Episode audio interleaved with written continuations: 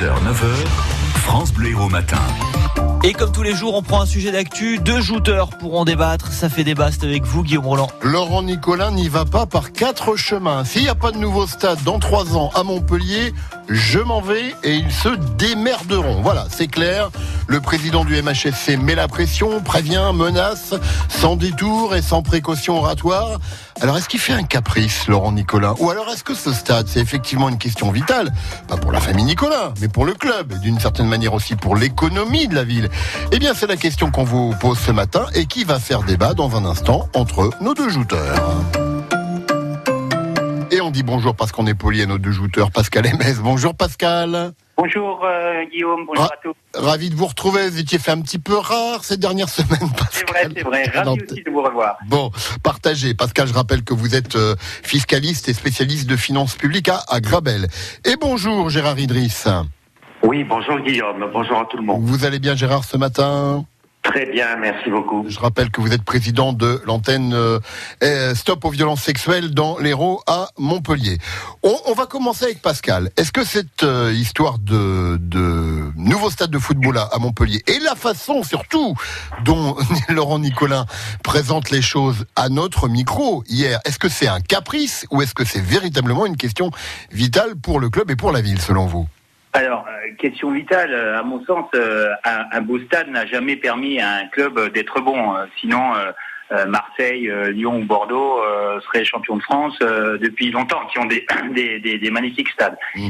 Euh, après, moi je pense qu'il faut que euh, Laurent Nicolas, hein, que, je respecte par ailleurs, euh, intègre le fait que manifestement, dans ce projet, il y aura de l'argent public.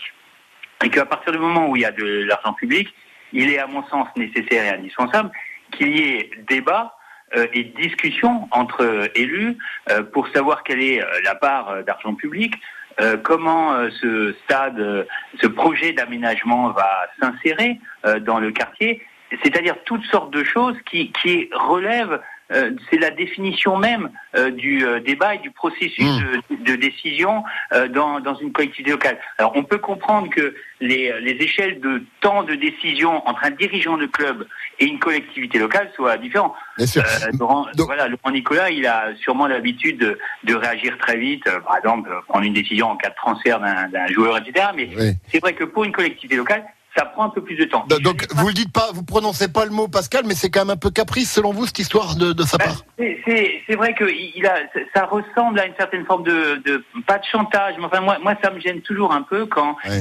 euh, quelqu'un qui attend beaucoup d'une collectivité, une collectivité qui a déjà beaucoup donné hein, pour le stade et pour le foot, euh, mais enfin place le débat en ces termes sur la sur la table. Ok. Et On donc moi voilà ça, ça me gêne moi. Voilà, donc on, voilà. on a compris votre votre position, euh, Pascal. Gérard, Gérard Idriss, vous vous partagez cette position?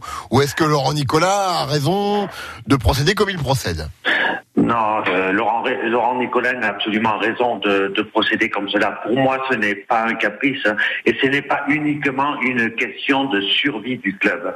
C'est absolument essentiel et vital. Et pour quatre raisons très rapides. Euh, le stade de la Mosson, il y a un risque d'inondabilité important. Oui, Euh, en plus du ce fait, ça coûte, je crois savoir, des millions d'euros d'assurance aux contribuables. Et j'ai également cru comprendre que plus personne ne voulait assurer le stade de la Mosson. Mm. Puis, euh, par un écrit qui avait été rendu public ou qui a été rendu public, euh, Bernard Laporte avait euh, ou a refusé la proposition de Montpellier de devenir ville haute d'une Coupe du Monde de rugby en raison justement de l'inondabilité de ce site et c'était absolument trop risqué. Puis euh, l'inaccessibilité du site D'accord, bon, ok. euh, cause quand même quelques soucis majeurs. hein. Ouais, mais vous, vous disiez il y a plusieurs arguments. Vous, l'argument, il y a un argument économique selon vous dans cette affaire aussi pour la ville et pour la pour la métropole?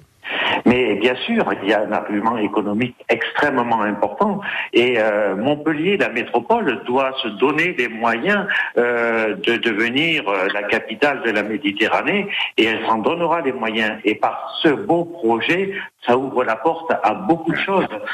Ouais, donc il a raison de procéder comme il, comme il, comme il procède, Laurent Nicolin, en mettant effectivement euh, la pression euh, sur, bah, un peu, sur un petit peu tout le monde. Euh, Pascal, je- je- j'entendais que vous vouliez réagir par, à ce que, Oui, non, par rapport à ce que vous dire Gérard.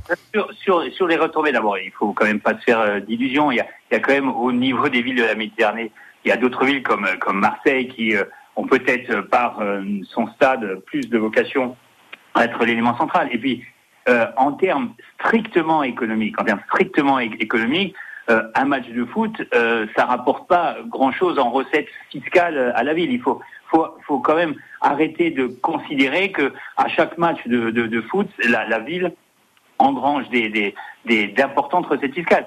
Ça, ça, ça n'est pas vrai. Il faut, il faut placer ça sur, sur un autre débat, sur euh, effectivement le fait d'être content d'avoir un club, des dépenses de prestige, etc. Mais mmh. Ça nécessite, je suis désolé, ça nécessite quand même un débat. Alors j'ai, entendu de la part de Gérard des euh, arguments qui sont tout à fait recevables. Moi, je suis très sensible au fait que euh, il faut pas consacrer euh, beaucoup d'argent public à refaire à chaque fois un stade inondé. Et toutes ces, tous ces arguments, pour moi, mmh. doivent être portés et discutés dans le cadre qui est celui des collectivités okay. locales, nécessairement dans un temps qui n'est pas un temps ultra mmh. rapide. Un, donc, un dernier mot, Gérard, très rapide, s'il vous plaît, messieurs, parce qu'on risque d'être trop long sinon. Oui, ben, le dernier mot, c'est que le stade de la Mosson euh, pourra euh, subir une petite rénovation et pourrait peut-être devenir un stade euh, accessible pour tous. Oui. ça serait quand même sympa. Puis, je voulais quand même préciser que la paillade ne vit pas uniquement les jours de match. La paillade vit toute l'année. Mmh. Et voilà, donc il ne faut pas non plus penser que la Mosson, par rapport au football, la Mosson, c'est dans un quartier qui s'appelle la paillade mmh. et qui vit et qui doit vivre toute l'année. Ok, messieurs, on, allez, on s'arrête là. Je donne le résultat de la question Facebook provisoire parce que vous pouvez encore voter toute la journée. Est-ce que c'est un caprice de Laurent Nicolin ou une question de survie que cette de stade Vous répondez caprice pour l'instant à 53%, 47% question de survie. Merci.